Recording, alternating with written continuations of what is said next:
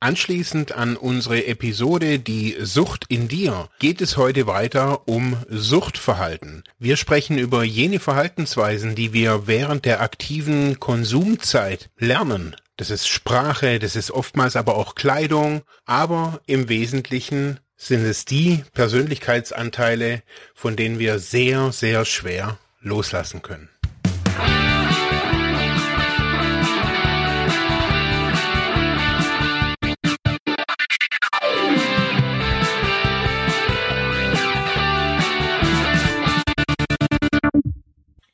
Ja, herzlich willkommen hier bei Freiheit ohne Druck. Schön, dass ihr wieder eingeschaltet habt. Und ja, wie immer mit dabei ist natürlich Dirk Kratz. Hallo. Hallo Marc. Ja, nicht immer, ne? Das sagen wir immer so, aber äh, wir haben ja jetzt schon vermehrt ein, einzelne Folgen auch mit aufgenommen. Aber ja, ich bin wieder mit dabei oder wir sind wieder zu zweit und ähm, haben uns heute ein bisschen was vorgenommen. Genau. Ja, ähm, und zwar, ich hatte es ja schon in der vorletzten Episode so also ein bisschen, oder eigentlich war das ja eher so eine, so eine Teaser-Episode, die Szene in uns. Ähm, da kam überraschend äh, Rückmeldung. Ähm, mhm. Und also mich hat es total gefreut. Also ist nicht nur, dass wir das über äh, ja von von selbst äh, von Sucht betroffenen Menschen irgendwie Rückmeldung gekriegt haben, sondern auch ähm, ja, ich würde, ich sage es einfach mal so in meinem Freundeskreis, also die sich das auch angehört haben. Mhm. Ähm, ich habe das so geteilt, weil ich gesagt habe, hey, hier mal eine kurze Episode. Und die sagen, hey, das war ja total interessant. Also so, das haben die so gar nie, gar nie so wirklich so als ein Teil von von Sucht erkannt. Also dass da mhm. ähm, ja Sprache oder oder auch Körperhaltung oder wie sich jemand kleidet, ja, hat man jetzt nicht so wirklich so mit, mit Sucht assoziiert oder so in meinem Umfeld. Ja.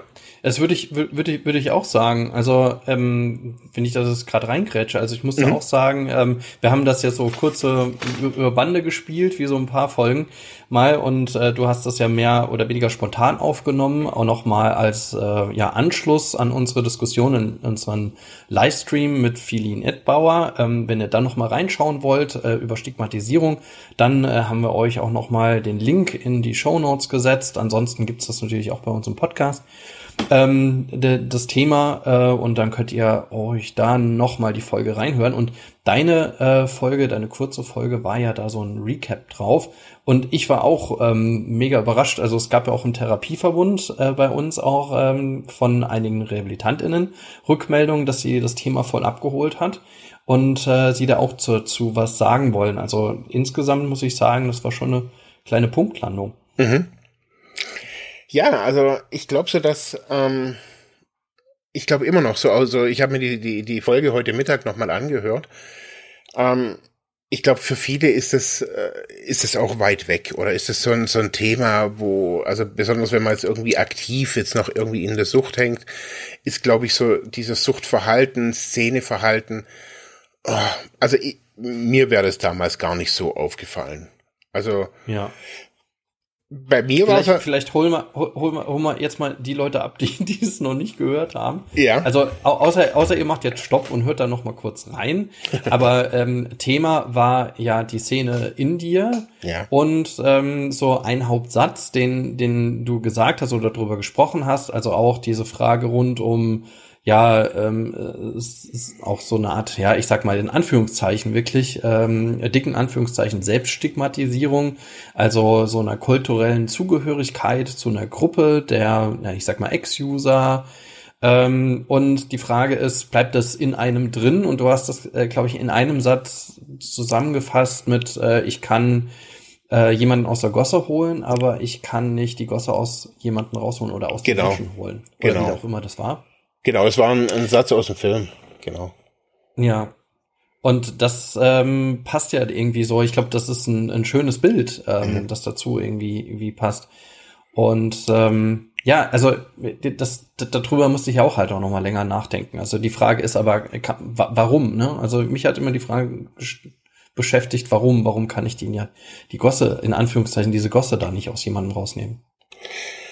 Ja, also ich glaube, dass, dass viele, ähm, also wir können ja hier gerade mal so direkt so einsteigen, so was so. Ich glaube, ein, ein, ein großes Problem ist, dass ähm, das war, wenn Menschen jetzt irgendwie sagen, okay, wir hören oder ich möchte aufhören und ich bin dann nachher auf Entgiftung und ich gehe nachher auf Therapie, ähm, die Menschen sind ja jetzt nicht irgendwie, die Menschen sind ja keine Kinder, sondern das sind ja erwachsene Menschen, die sich auch eine gewisse Identität, also so äh, aufgebaut haben. Also das, was sie, ich sage mal, glauben, was sie sind. Also mhm. sie sind jemand, ein, ein Dealer zum Beispiel. Dann glaubt er, er ist ein erfolgreicher Mensch oder ein erfolgreicher und so weiter. Aber das hat halt alles, ist halt alles illegal. Also sozusagen. Und, aber trotzdem wird eine Identität aufgebaut. Und über, über die Jahre, ja, am Anfang ist man Konsument und vielleicht ist man irgendwann mal auch ähm, Verkäuferin, Verkäufer. Und ich glaube halt so, dass diese Sozialisation in diesen, in, in der Drogenszene, egal wie sie aussieht, also egal, die verändert sich ja auch. Also wenn jemand Cannabis konsumiert oder wenn jemand Kokain konsumiert, das sind ja auch unterschiedliche Typen, auch Menschen, die jeweiligen Drogen konsumieren. Und ich glaube, dass, oder was heißt ich glaube, also das, was ich halt erlebt habe, ist, dass ähm, dieses Verhalten immer, in der Fachsprache würde man, würde man sagen, immer so ein bisschen retardierter wird. Also immer auch animalischer, habe ich manchmal so das Gefühl. Also, dass mhm. es irgendwann mal bloß noch um, also dass der Mensch einfach nichts mehr zählt. Also das ist das, was man ja also im realen Leben, also bei mir war das ja auch so, als ich früher mal, eine, also als ich damals eine, eine Überdosis gehabt habe, waren da noch drei andere Leute dabei. Ähm, und die drei haben mir einfach meine Taschen ausgeräumt währenddessen. Und ähm, da geht halt auch so ein bisschen Menschlichkeit immer mehr, immer mehr flöten, würde ich jetzt einfach mal sagen, je länger man in dieser Szene mhm. ist. Und diese Sozialisation, dass, dass ich, dass ein Mensch dann, also wenn jemand 30 Jahre lang auf dem Strich ist und drogenabhängig ist und ähm, abgemagert und voller Krankheiten, wenn ich mit dem jetzt hier irgendwie sage, naja, komm, du, wir fliegen einfach mal zum nach New York, ähm, gehen zum Friseur, kriegst neue Klamotten, wir gehen mal schön gut essen, dann wird das alles schon. Ähm, so einfach ist es ja nicht. Also das zeigt ja die Suchthilfe, sonst würden wir alle irgendwo hinfliegen und würden uns neue Haare machen lassen, sondern das Problem ist ja in uns drin.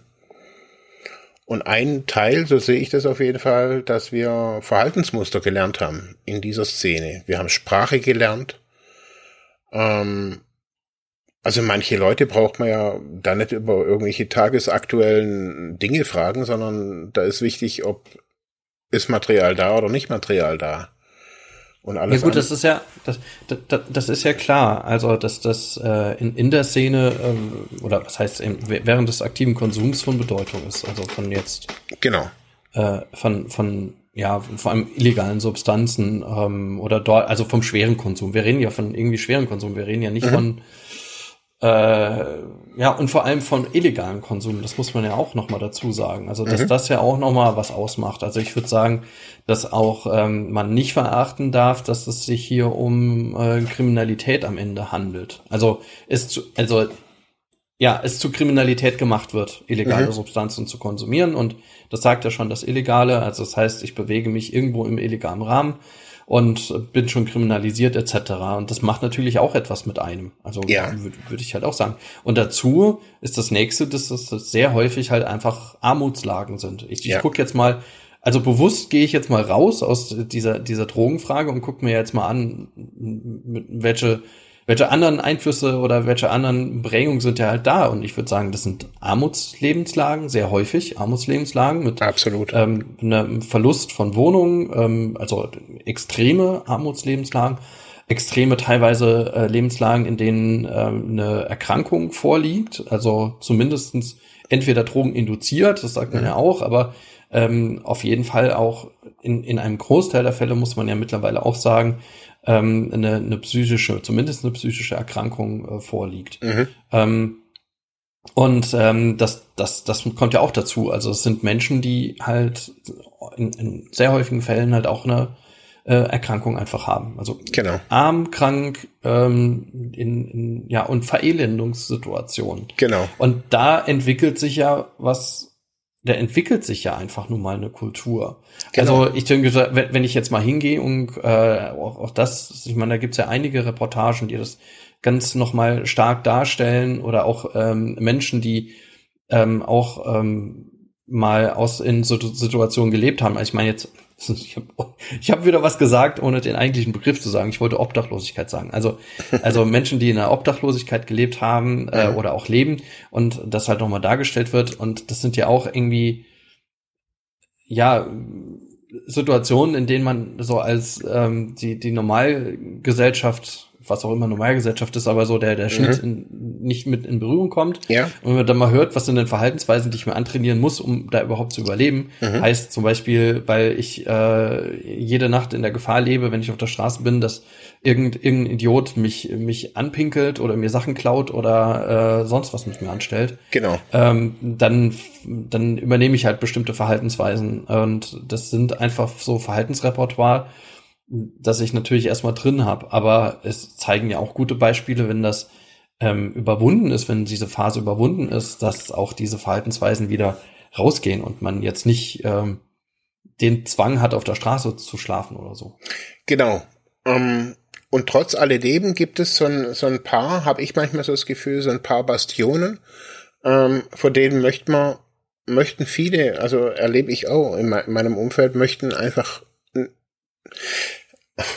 ich habe das Gefühl, abstinent oder clean oder wie auch immer, leben wollen alle, aber so diesen, diesen alten, diesen alten Typ möchte man nicht hergeben. Der also, alte Typ? Ja, diese, diese alte Person, also diesen alten, hm, wie sage ich das? Also für mich ist das den Anteil oder was? Den, oder der, der, der, der, dieser, ja, dieser, ja. Der, der, der süchtige Anteil. Na, es ist nicht, es ist der süchtige Anzug, würde ich es mhm. eher sagen. Also ich würde nicht mal sagen, dass das irgendwas ganz Wesentliches jetzt mit meinem Suchtverhalten, jetzt, dass ich konsumiere, zu tun hat.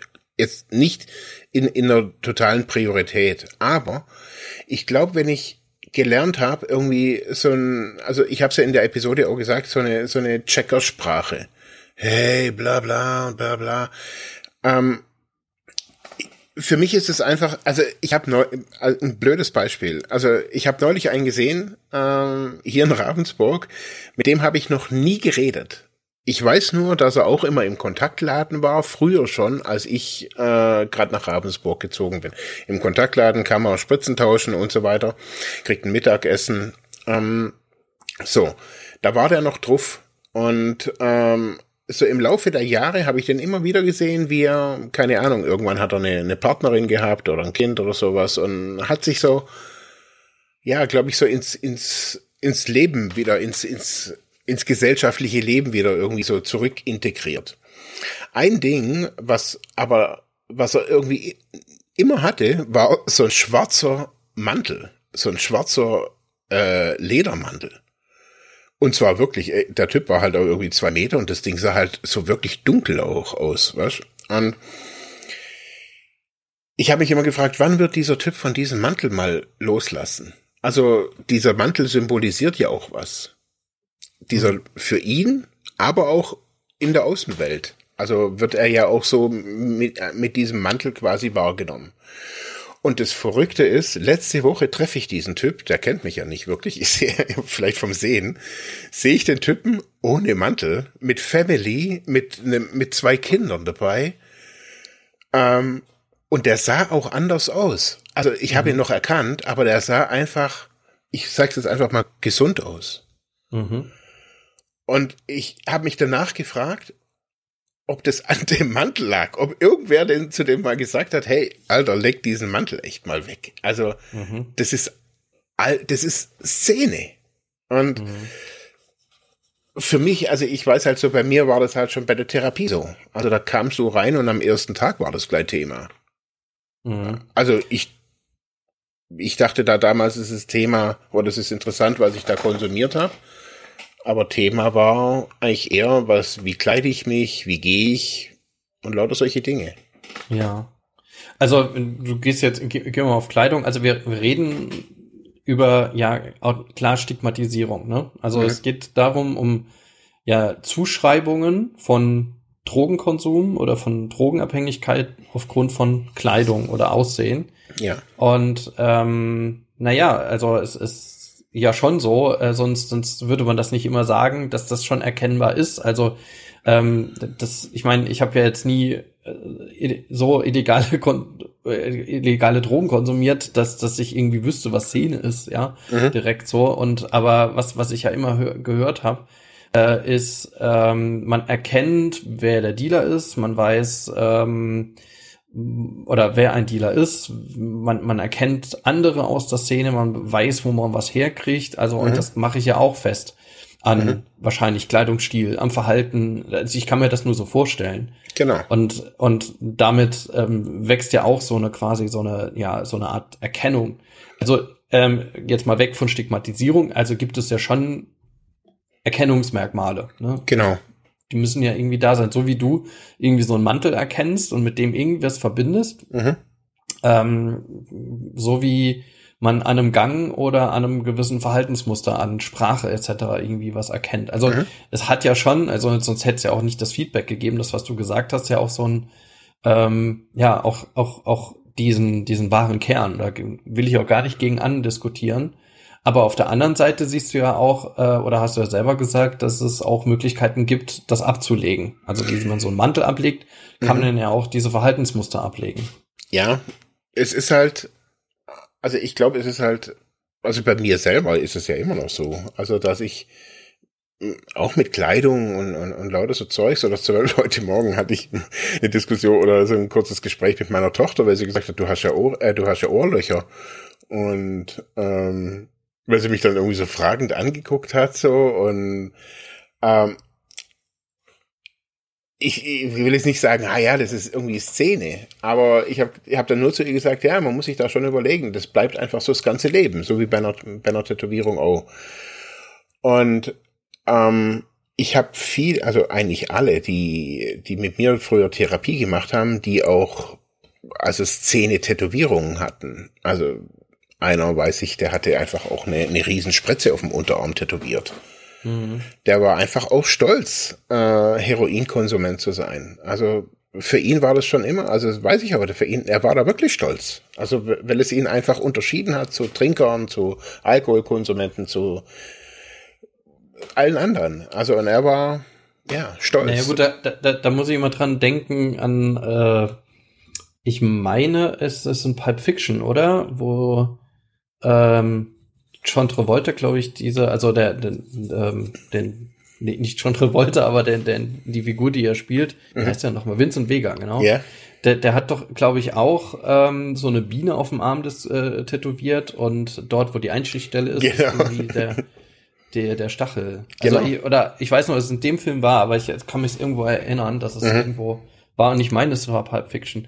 Wenn wenn wenn, woanders ist, bitte in die Kommentare schreiben mich wieder geirrt habe. Aber ähm, ja, da, da musste ich jetzt gerade denken. Und natürlich das, also jetzt kann man jetzt diese Figur, jetzt reden wir natürlich über eine fiktive Figur, und aber ähm, äh, dieser Figur hat man jetzt erstmal nicht angesehen, dass sie äh, äh, dass sie jetzt ein Drogenkonsument ist. Aber natürlich klar, das wird ja so so nahegelegt, so so kleinkriminell oder ähm, so dieses äh, so aus aus dieser ja eher Maf Mafiahaft, ne? Das, mhm. das ist der ganze Stil, also das ist, ich glaube, zu Kriminalität in diesem Falle dazugehört, dass man natürlich auch irgendwie Drogen konsumiert, so aus in diesem Bild, was da mhm. in diesem Film aufgebaut wird. Und das hat man ja in anderen Tarantino-Produktionen ja genauso. Mhm. So, ähm, wo wollte ich jetzt hin? Ich wollte jetzt hin, naja, das ist ein Typ, der äh, halt äh, dem hätte ich jetzt vielleicht irgendwas Kriminelles unterstellt, wenn ich den auf der Straße sehen würde. Jetzt reit mal stigmatisierungstechnisch. Ja. Aber ich hätte jetzt nicht gesehen, das ist der Mega-Chunky mit äh, sonst was für ein Konsummuster. Mhm. Ich glaube halt, also dass wir, also ich glaube nicht, dass es drum geht, also jetzt zu, zu, mal ganz kurz zur Suchthilfe. Ich glaube jetzt nicht, oder zur Suchttherapie, dass es drum geht, äh, einen, einen gleichgeschalteten Menschen nachher irgendwie, dass der irgendwie rauskommt, sondern es geht ja weiterhin um, um Individualität und, und dass ich einfach gesund werde. Und ich glaube, dass es verschiedene Verhaltensmuster gibt, ähm, die auch zur Sucht gehören, zur eigenen Sucht, die wir erlernt haben. Und das ist, nennen wir es jetzt einfach mal Szeneverhalten und auch Szenekleidung.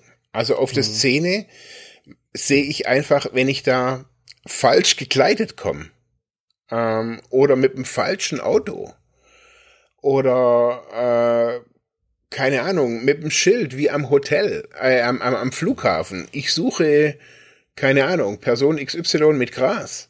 Wenn ich das alles falsch mache, kriege ich nichts oder bin relativ schnell im Knast. Aber Marc, das ist doch äh, in, in allen kulturellen Szenen so. Die, Natürlich, die, genau. Aber, also, ja. Äh, aber, und ich finde, ein Paradigma herrscht immer wieder in der Suchthilfe, ist, dass wenn ich den Stoff weglasse, den Ort verändere, dass alles gut ist. Und mhm. ähm, wenn ich vielleicht noch in meine Vergangenheit gucke und gucke, also ich sage jetzt mal ein bisschen überspitzt, ähm, aber ein Ding, wo viele einfach nicht loslassen, ist dieses, äh, ich kann es nur als für, für mich ist da so vieles, ist da immer als, also und daran, also ich bin ja neulich auch in Landau gesessen und war eine Dreiviertelstunde früher da, äh, bevor ich irgendwie dich, zu dir ins Büro mhm. gekommen bin und ich sitz da, seit ich, seit wir, seit ich nach Landau immer wieder komme, setze ich mich da an, an Bahnhof und guck mir da an, was ist denn da für ein Treiben und ich kenne ja außer dir mhm. niemanden da. Und man sieht da schon relativ schnell, was da irgendwie los ist am Bahnhof oder hinter. Da ist einiges los. Eben. Da ist einiges los. Eben, und wenn man jetzt noch in der, ich sage jetzt mal, in der Drogenszene ist, dann weiß man relativ schnell, wer hier irgendwie ähm, was am Start hat oder wen ich ansprechen muss. Mhm. Und wenn ich jetzt, wenn ich jetzt Therapie mache und rausgehe, finde ich, also mir war das total wichtig und ganz ehrlich, an diesem Thema arbeite ich seit ungelogen 20 Jahren. Mhm. Dieses, ich habe damals, ich habe ich hab die Leute ausgelacht. Ich habe mir gedacht, hey, was meint ihr? Was wollt ihr von mir? Also ich hatte keine Lederklamotten oder kam von irgendeiner Gang oder so. Ich war ein ganz normaler Fuzzi vom Dorf, war halt drogenabhängig.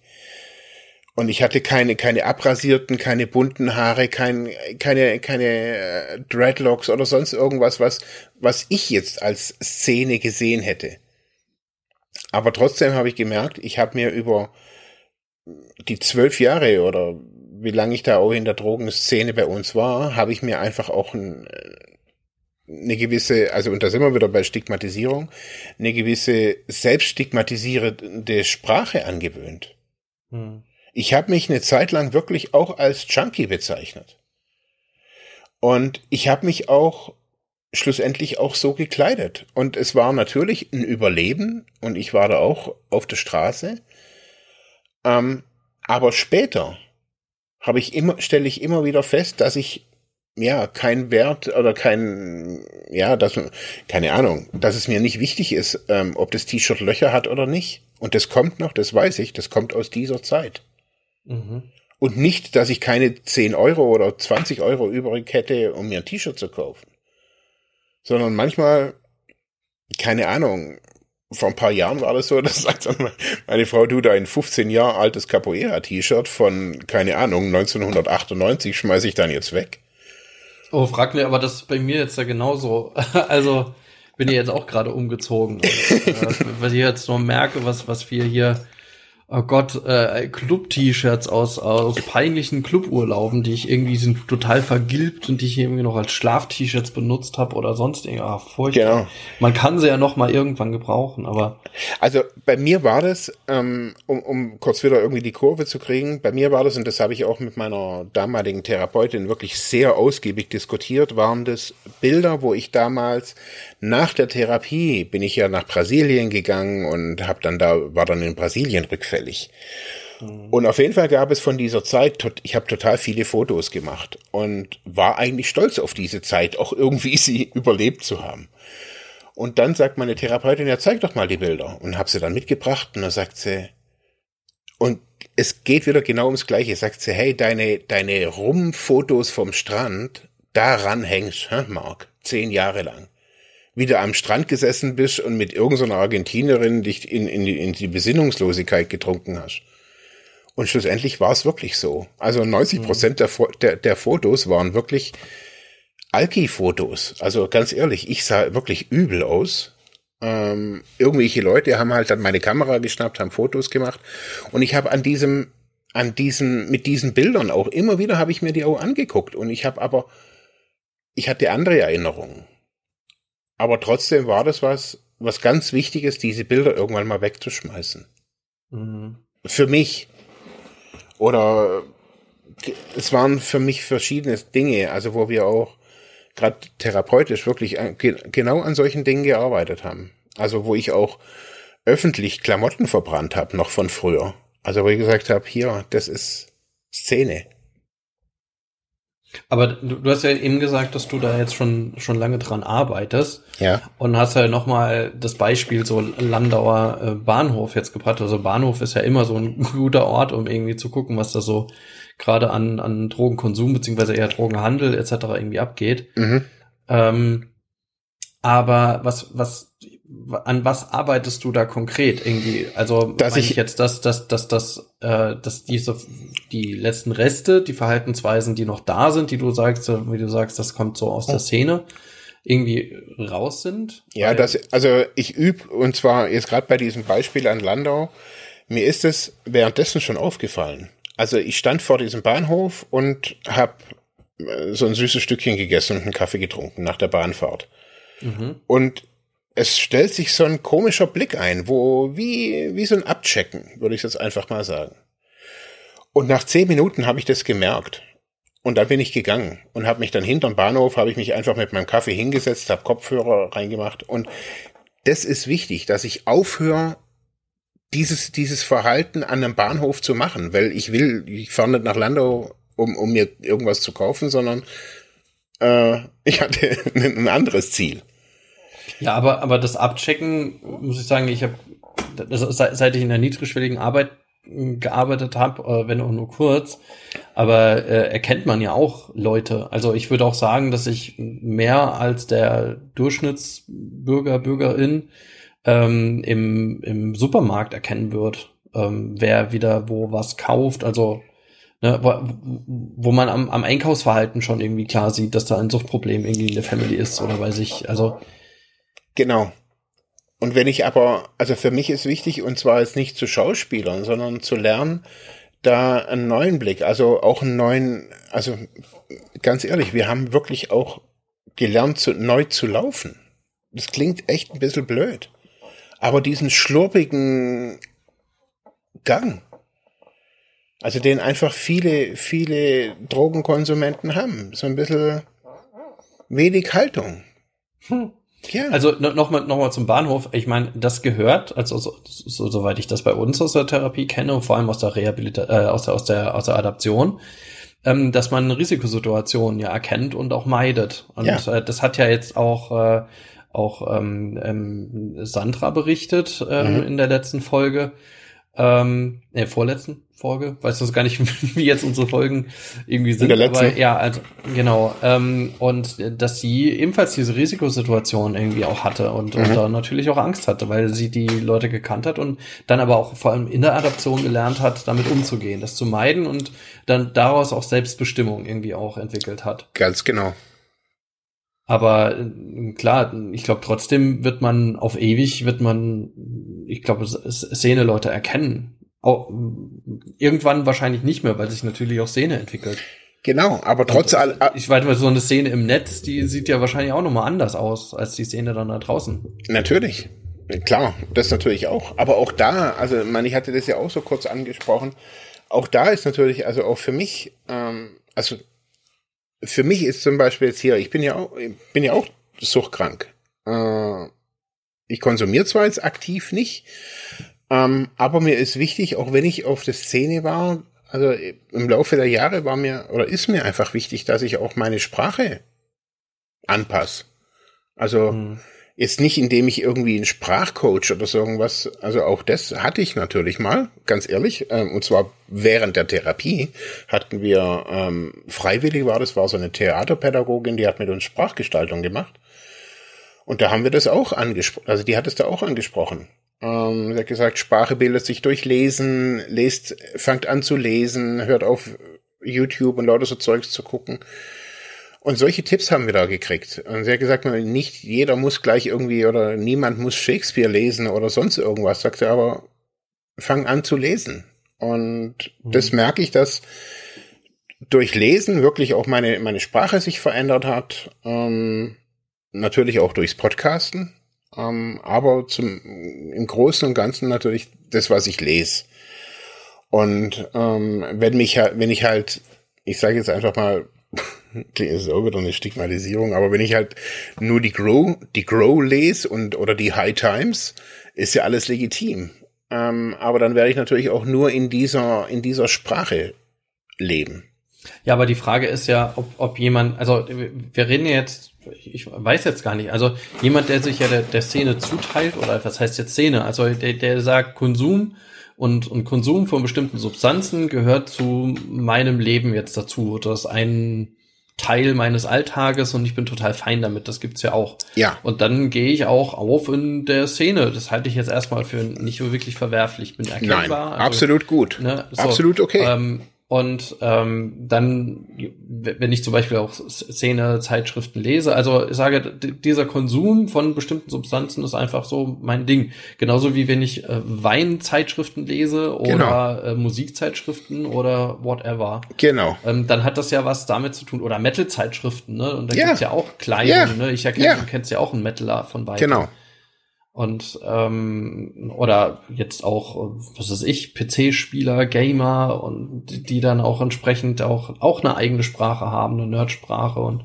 mhm. also ich finde, äh, äh, weißt du, ich für mich ähm, stelle ich mir immer noch die Frage, ähm, warum es denn also erstmal wo wo ist das Problem? Immer mhm. noch. Also ich weiß natürlich, wo, wo das Problem liegt, so, aber ich möchte jetzt noch, wenn ich jetzt so eine, eine Vogelperspektive einnehme, so, mhm. okay, hm, ich ähm, übernehme bestimmte Verhaltensmuster, eine Sprache, ein Verhalten und so weiter. Äh, where's the problem? Ähm, auf der anderen Seite aber natürlich, wenn, wenn ich äh, jetzt gebe ich mir schon so halb eine Antwort. Wenn ich natürlich damit eine, eine so Problematik entwickelt habe und das natürlich grundsätzlich genau. zu meiner, äh, zu, zu einer, ja, einfach eine, eine, eine Problematik ist, die ich äh, behandeln muss oder die behandlungsbedürftig ist und mhm. dann gehört es natürlich dazu, dass ich mich ne, von, von diesen Verhaltensmustern löse. Und das sind ich glaube, seit Jahren. Also ich wüsste nicht, dass es eine, eine Einrichtung gibt, wo sowas nicht mehr zu den Inhalten gehört. Mhm. Natürlich auf das Verhalten zu gucken, auf Risikosituationen zu schauen, auf Sprache zu achten, auf ja, äh, Gehen zu achten. Wobei, und da wiederum weitere Fußnote, ähm, ich glaube, es ist ähm, eine der, die, der, der schwersten oder auch der langfristigsten Ziele, an diesen Mustern zu arbeiten, die, glaube ja. ich, innerhalb jetzt von 10, 12 Monaten, wenn es so viele sind, ähm, nicht nee. hinreichend bekämpft werden können, sondern es ist wahrscheinlich ein lebenslanges Arbeiten. Deswegen gehe ich wieder zurück zu dem, was wir am Anfang sind. Also ich habe jetzt so eine kleine Schleife gedreht. Also es ist schon eine, eine Frage, ähm, wie beschäftige ich mich mit dem Thema, vor allem wenn ich irgendwie damit mit ja mit dem Verhaltensmuster oder mit Sucht, Suchtfragen ein Problem hatte. Genau. Oder habe. Also, weil, weil ich glaube, ohne, ohne mich hinreichend dann aus diesem Verhalten, das ja auch zu einem Suchtverhalten gehört, dann am Ende zu lösen, wird es wahrscheinlich schwierig. Ja. Aber ja. es gehört, es gehört ja zu Reha-Inhalten, zu Therapie-Inhalten, ganz, genau. ganz objektiv. Also äh, und zu, zu Regelwerken übrigens ja auch. Also mhm. und gerade ja der der Drogentherapiebereich ist ja sehr verregelt durch Hausregeln, mal mehr, mhm. mal weniger. Und da gibt's auch unterschiedliche Therapiekonzepte.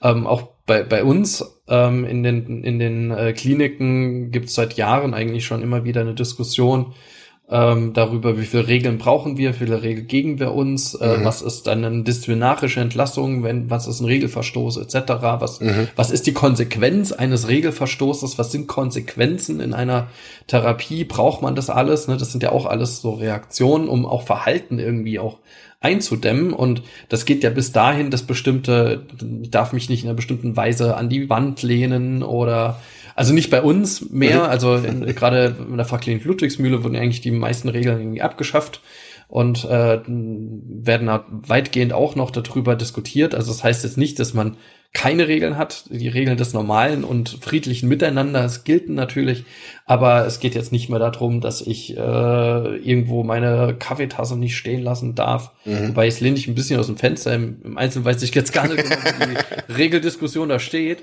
Aber ähm, nur das, das, das kannte man, also das kannte ich, dass, dass, dass es darum ging, ich darf mein Geschirr nicht irgendwo rumstehen lassen und dann ist das ein Regelverstoß. Oder äh, in anderen Einrichtungen kannte ich, dass das dann beobachtet wurde, wie steht man auf dem Hof, ähm, dass man nicht in diese Ho in eine Hocke gehen darf.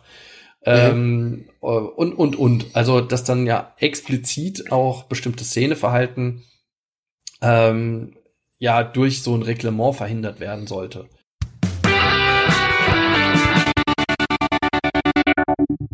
Hey Leute, eine kurze Info zwischendurch. Wir wollen, dass unser Podcast werbefrei bleibt und daher haben wir eine kleine Spendenseite eingerichtet bei Better Place. In den Show Notes ist der Link. Klickt doch da drauf und lasst uns eine kleine Spende da. Danke und jetzt geht's weiter.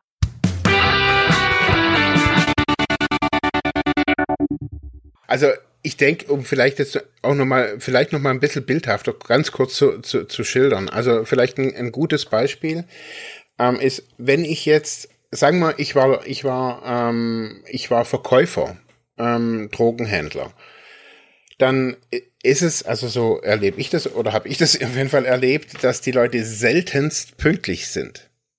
Also wenn ich jetzt meine 5 Gramm Gras oder egal was ich kaufen wollte, wenn ich mit den Leuten 14 Uhr ausgemacht habe, dann war keiner um 14 Uhr da, außer ich.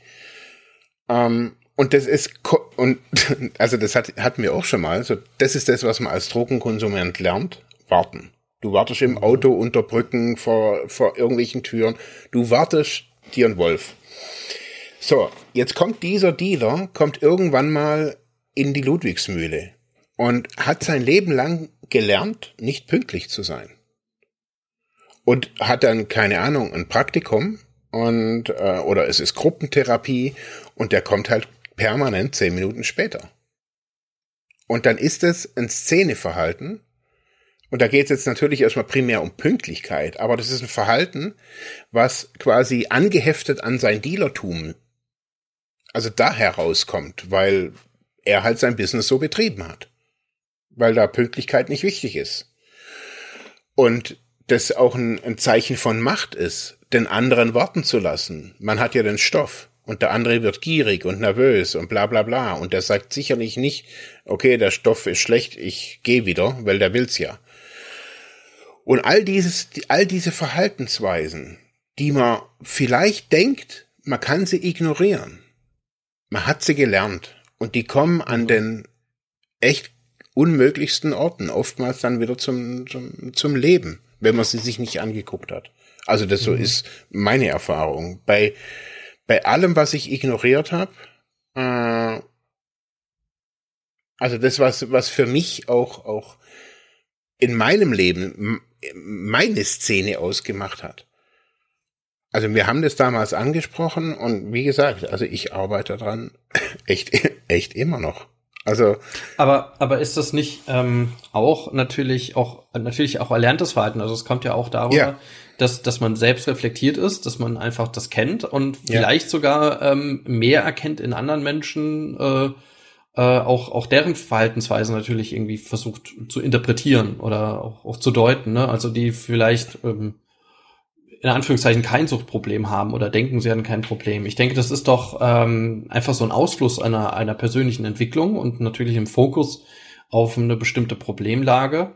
Mhm. Ähm, und ich, ich würde das vielleicht sogar, ich weiß es jetzt nicht, das ist jetzt ein bisschen konstruiert vielleicht, aber wenn ich jetzt sage, ähm, ich habe irgendwie äh, ein, ein, ein orthopädisches Problem mit den Beinen und gehe irgendwie komisch und musste irgendwie jahrelange Übungen machen, dass ich irgendwie richtig gehe, mhm. ähm, dann achte ich vielleicht ja auch bei anderen Menschen, wie die gehen und gehen die denn richtig und äh, man, man guckt sich dann halt genau an, ah ja, nee, aber der hat auch einen Gehfehler und der, mhm. dem fällt das nicht auf.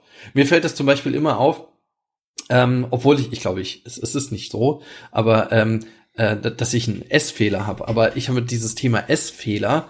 Ähm, es ist, ist so ein Ding. Jetzt habe ich ganz häufig S gesagt. Das ist nicht so drauf. Aber es gibt ja, äh, gibt ja Menschen, und das habe ich von der Lokopädin in so einer, wir hatten so, äh, mal so ein, so ein Sprachtraining, äh, hatte ich, mhm. in, ach, was, ich weiß gar nicht mal, wo das war. Es war so ein Seminar zum, zum Vortragen lernen und, und, und frei vortragen, whatever, und da ging es auch so ein Sprachtraining. Mhm. Und da hat dann die, die äh, Sprachtrainerin gesagt, äh, ja, äh, ähm, der und der und der in der Seminargruppe, du hast einen S-Fehler. Und dann habe ich so, so hingehört, ja, du sagst immer, zzz, wenn man, sobald man ein S sagt und dann ist dann so ein, so ein, schon ein scharfer Ton irgendwie mit dabei. Vielleicht Aha. kennst du das. Das ist bei, bei vielen Frauen, also ich habe das in erster Linie immer nur bei Frauen erlebt. Ich habe doch keinen Mann mit Essfehler irgendwie gehört, aber wahrscheinlich gibt es das da na, sicherlich auch, aber gut, wenn jetzt irgendwelche LogopädInnen schreiben, gerne, ähm, was das Essfehler. Also ich wollte nur als Beispiel anführen, seit, seit ich das gehört habe, ähm, dass es so einen S-Fehler gibt und dass das S-Fehler heißt, mhm. achte ich da total drauf. Ich weiß es nicht. Sobald jemand, äh, jemand ähm, jemand mir gegenüber sitzt und ich merke dieses, dass es bei, bei jedem S irgendwie so, so ein Zischton irgendwie kommt, denke ich mir, oh, guck mal, auch wieder ein S-Fehler. Das ist, ich sag das auch nicht. Das ist ja auch nicht schlimm. Ich finde das noch nicht mal störend. Mhm. Ja, aber das ist so ein, so ein Ding, Merkmal, wupp, ähm, oh, krass, achte ja. ich drauf. Ja. Und, und äh, das nur, ich hoffe, das war jetzt nicht so konstruiert. Ich bringe, versuche immer jetzt immer so Beispiele zu bringen, die nicht direkt in der Sucht liegen. Mhm. Aber ähm, das sind ja auch so Dinge, die man einfach auf einmal merkt und dann achtet man bei anderen Menschen da drauf ja. und schreibt denen so ein Merkmal zu. Mhm. Klar. Und so ist es, so, so, so läuft ja, glaube ich, das Erlernen. Klar. Also, was bei mir war, so, man, man erlernt ja als, als Suchtkranker ganz viel auch zu verheimlichen. Hat mir ja auch unsere ersten, das Mauer der Lüge und so weiter. Ähm, die Episode. Ähm, mhm.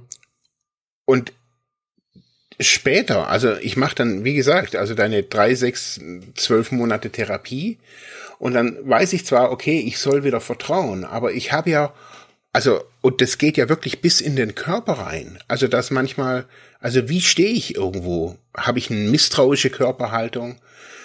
Ähm, und also ich finde, das ist so viel Arbeit. Also bei mir ist, ganz ehrlich, seit 20 Jahren übe ich beim Laufen nicht auf den Boden zu gucken mhm. sondern geradeaus. Das haben die mir damals schon gesagt, hey, dein, du, du läufst so wie so ein, als wärst du schuldig. Und mhm. das ging dann später, wir haben das auch gesehen auch mit meinen Schultern, also wie habe ich meine, was habe ich für eine Schulterhaltung? Da kann man natürlich dann Sport machen und, und kann Muskeln aufbauen, bla bla bla bla bla. Aber vor allem ist es, und das habe ich gemerkt, ist es Bewusstheit. Also wie bewusst laufe ich? Und wenn ich bewusst laufe und gucke, okay, wie geht's mir, dann habe ich den Kopf geradeaus und gucke nach vorne. Und wenn ich einfach so in meinen Gedanken bin und so mich so irgendeinem Sumpf hingebe oder gerade irgendein blödes Telefonat hatte und dann rausgehe, dann gucke ich meistens auf den Boden. Und bin mhm. so in mich gekehrt und so, und aber so für die, für, für das Außen wirkt es als nicht wirklich glücklich. Und dieses Feedback, das braucht man von außen. Also ich brauche das regelmäßig, immer wieder, also bei verschiedenen Sachen.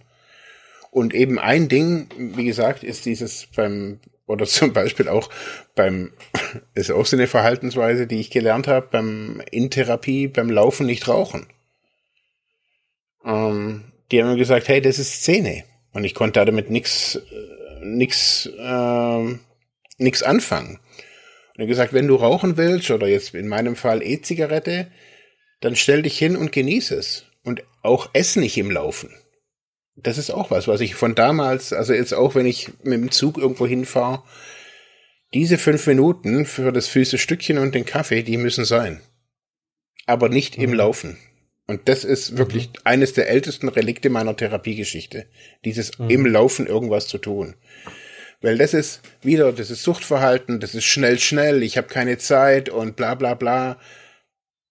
Und die, bei uns hieß es immer, das ist Szene. Mhm. Also wenn, aber, aber im, ich würde jetzt sagen, also so ein schnell Essen im, im ich habe keine Zeit etc. gehört ja auch zu anderen Verhaltensmustern. Ja. Also, klar. ne, also so hektische, so hektische Persönlichkeitsstruktur, whatever. Genau. Ähm, und ähm, da, da, da man kann ja dieses Merkmal jetzt nicht alleine rausgreifen und sagen, okay, aber was ist Sucht, sondern es macht ja dann am Ende das aus, dass ich äh, verschiedene also du, du erkennst ja wahrscheinlich bei jemandem, der dann so am Bahnhof steht, erkennst du ja mehrere Merkmale. Also genau. nicht nur wie jemand geht, also nicht das nur alleine, sondern wie du sagst, ne, vielleicht auch ein Kleidungsstil, vielleicht mhm. auch das natürlich auch, äh, also ich achte immer so auf, auf Gesichter. Also ich mhm. finde, man, man sieht sehr viel im, im Gesicht und erkennt auch sehr viel zum Beispiel im Mund. Mhm. Und was ich auch immer sehe, ist bei, ähm, wenn man, wenn man da anguckt, ähm, ist äh, auch äh, so, so, so ein Schwitzen. Ja. Also, das ist, äh, das, also man merkt einfach an diesen Körperreaktionen.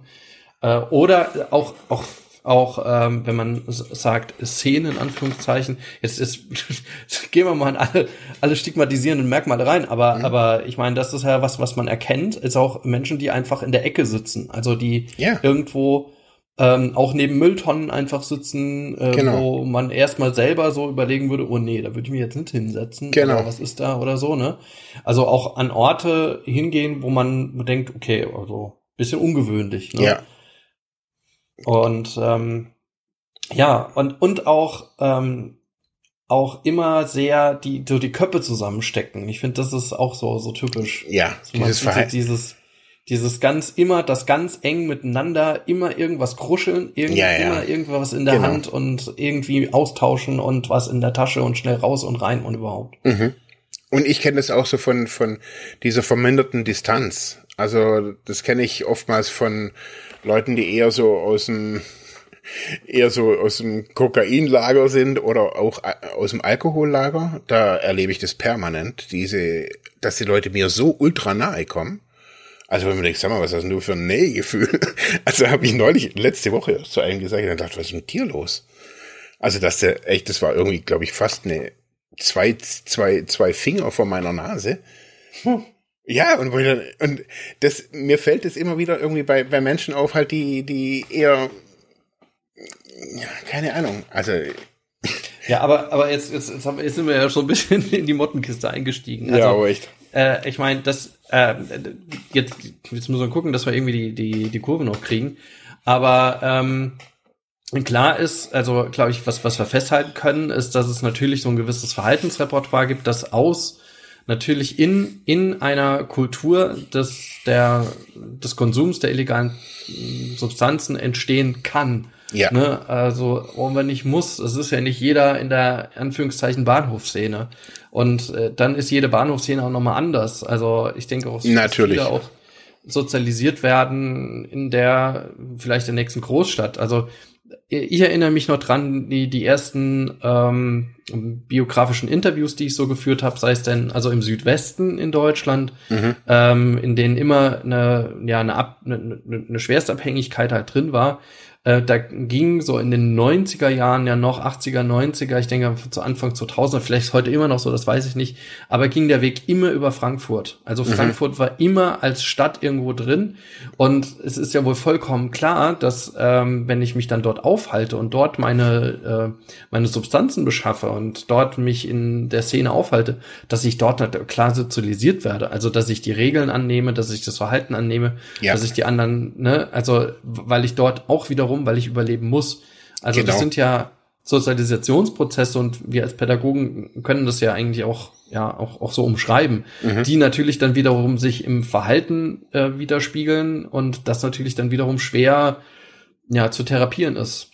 Ja. Ne? Also neben der Substanz äh, und ist es dann ja ein Riesenthema in der Reha oder auch der langfristigen Therapie, dann diese Verhaltensmuster auch abzulegen. Und ich glaube, und darum habe ich das damals oder bei der vorletzten Folge eben auch äh, da einklassifiziert, ich glaube, es ist einfach auch ein ganz großes Selbsthilfethema. Mhm.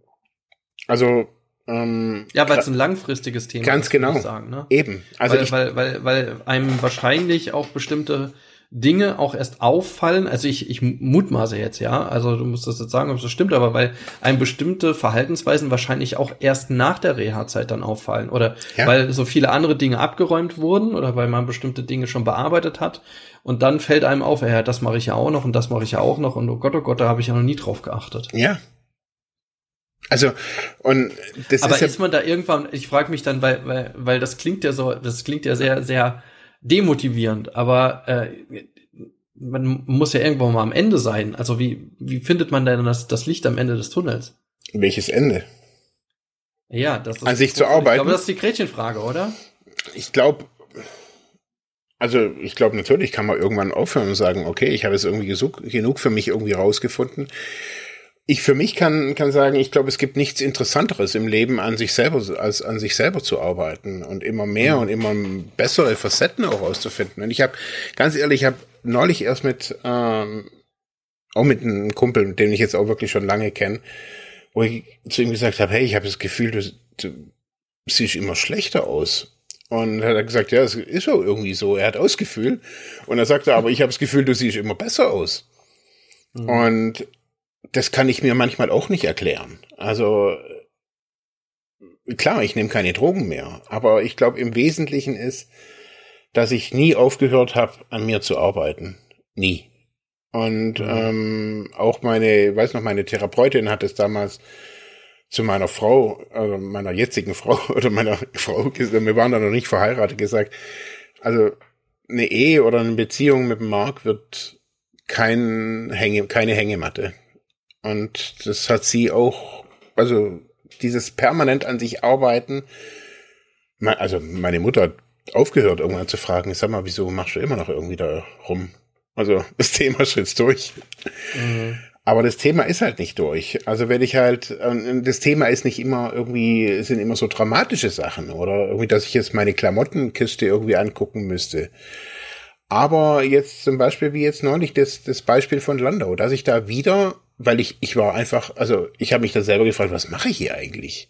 Also warum stehe ich jetzt auf einmal so da und gucke da irgendwie die, die, die, die Leute da so an, wie sie da irgendwie irgendwas verchecken oder auch nicht? Also warum reibe ich mich jetzt an dieser Szene? Und warum setze ich mich jetzt nicht zehn Minuten in ein Café? Also hätte ich ja auch machen können. Nee, ich hol mir schnell ein süßes Stückchen und stelle mich da an Bahnhof, an Pfosten und beobachte die Leute. Kein ja, gesundes, why not? Kein, why not, genau. Für jeden, jeder kann sagen, why not. Für mich als Suchtkranker mit meiner Biografie, der viel mhm. an Bahnhöfen rumhing und ständig so mhm. geguckt hat, ist es eher ein schlechtes Verhaltensmuster. Und da muss man, wenn ich jetzt nach 20 Jahren das wahrnehme, muss ich mich fragen, hey, wie, wie geht's mir innerlich, wenn ich das auf einmal so unbewusst tue? Hm. Also das ist die Frage, die ich an mich selber stelle. Was ja. ist gerade los, was gar nichts mit Szene zu tun hat, sondern wieso bin ich gerade, also vielleicht war ich ja nervös mit dem Treffen mit dir. Hm. Also das, das muss ja nicht immer irgendwie was Dramatisches jetzt irgendwie aus meiner Kindheit sein, und ich war schon nervös, also äh, kann ich jetzt hier auch sagen, ich war schon nervös. Ich habe ja, wir haben uns da getroffen am Mittag und am Abend ähm, war ja Festabend und mhm. solche Veranstaltungen sind einfach nicht so wirklich meins, also so größere mhm. Veranstaltungen. Und trotzdem ist es für mich immer so eine Challenge, einfach so dahin zu gehen. Und ähm, ich war schon nervös. Und mhm. ich glaube, dass das eines der Dinge war, dass, dass ich dann auf einmal mit meinem süßen Stückchen und mit dem Kaffee da am Bahnhof stehe und die, die, die Leute irgendwie an, anguck. Mhm. Ich weiß es nicht. Ist ja auch nichts passiert. Ich habe ja auch, es geht bloß darum, wenn ich da dafür wach bin, mhm. dann ist es alles kein Problem. Wenn ich nicht wach bin, dann passiert es, dass ich irgendwann mal über, keine Ahnung, durch, durch das Ignorieren dieser Verhaltensmuster, wenn die sich vermehren und dann wird es wieder mehr Szene, dann treffe ich wieder irgendeinen, dann, dann rede ich wieder mit den Leuten, dann treffe ich mich wieder mit den Leuten und irgendwann denke ich mir, hey, ich habe schon lange nichts mehr konsumiert. Mhm. So lief's bei mir und ich weiß, bei mir fing alles früher mit ganz lapidaren Dingen an und meistens eben mit oder immer mit Verhalten. Mhm. Weil ich nicht ja, wach für mich war oder so. Genau, da gibt's ja auch dieses Wort des Verhaltensrückfalls, ne, das äh, da dann so auch immer wieder berichtet wird, genau. dass man eher, also bevor man die Substanz konsumiert, dass man erst mal das Verhalten annimmt und dann bestimmte Verhaltensmuster irgendwie zurückfällt, in Anführungszeichen. Genau. Ja, ja, und dann ist es ja im, im Grunde bei, bei dir ja auch eine Form der Rückfallprävention. Das ist ja diese, und ich meine, die findet man ja auch ich denke, in, in vielen Behandlungsprogrammen äh, diese Form der Selbstbeobachtung, der Selbsterfahrung mhm.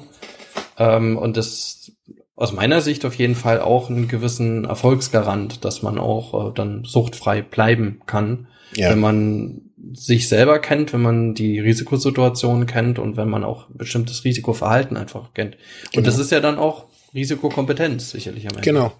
Also zum Beispiel ist ein, vielleicht ganz kurz, ähm, bei uns ist morgen ist hier Gartenfest.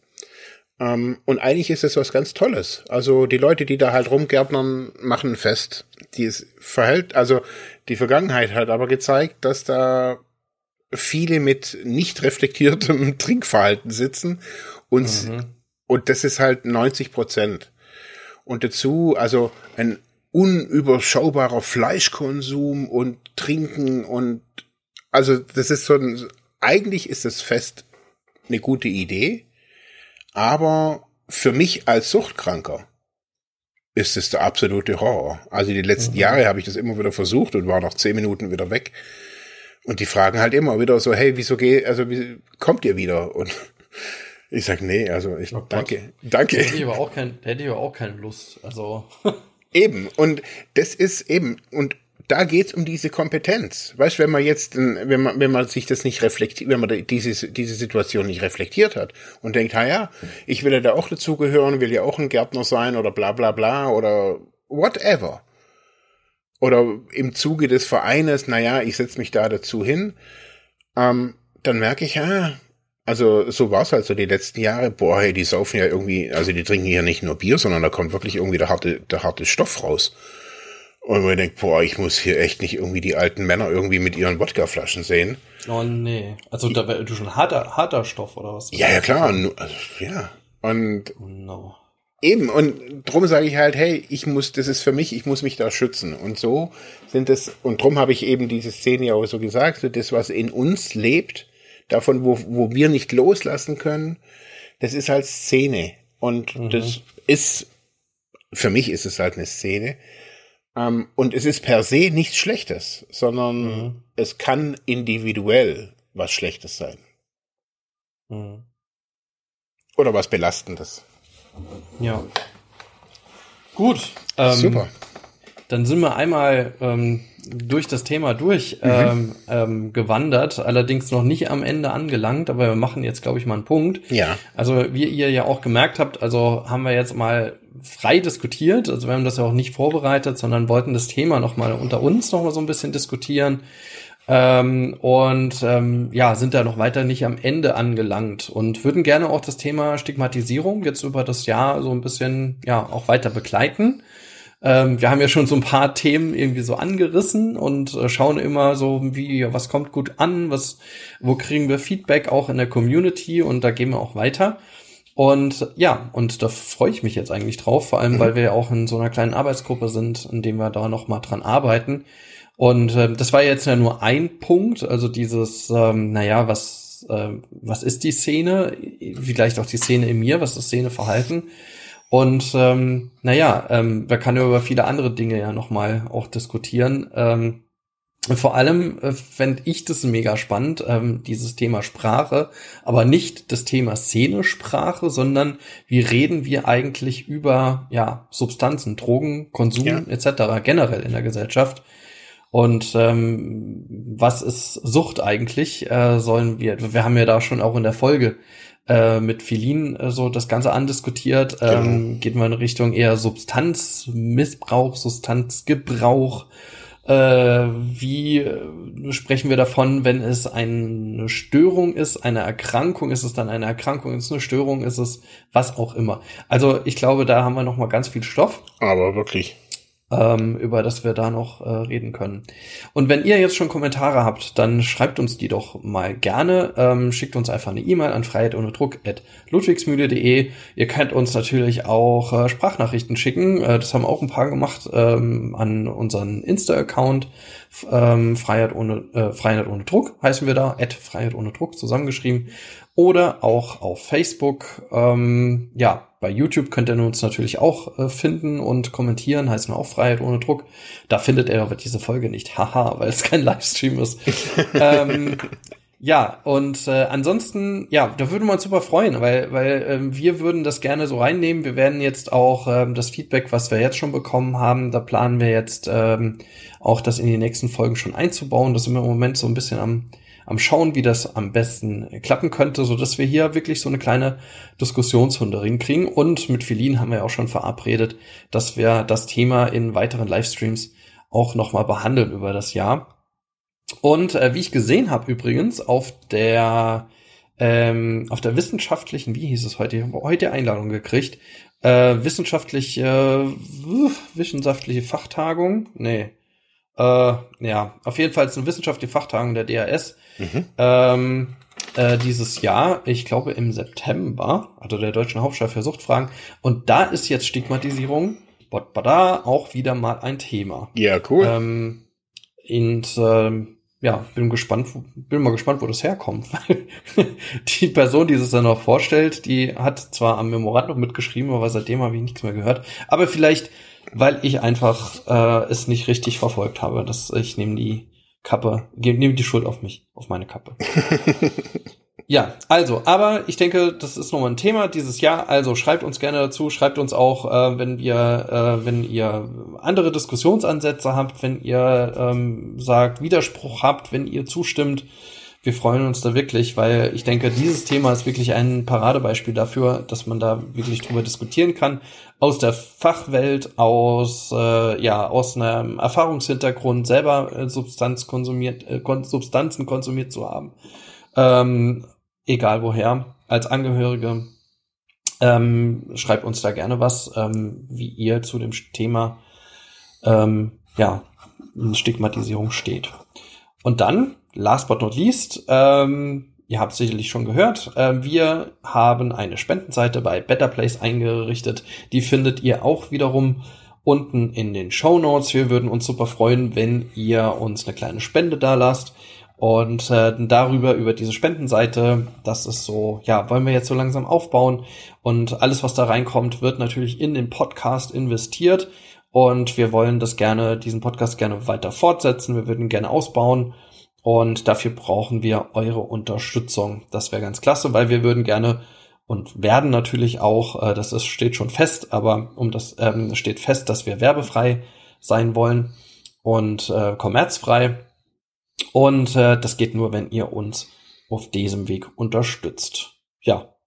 Und last but not least, Sterne da lassen. Da, wo ihr uns findet, in dem Podcast-Portal, ist immer eine gute Idee zu kommentieren. Da finden wir uns. Das ist die einfachste Form für uns zu unterstützen. Und weitersagen. Und weitersagen, genau, das habe ich jetzt auch, ja, genau. Sagt weiter, wenn euch der Podcast gehört, äh, ge gefällt, nicht gehört.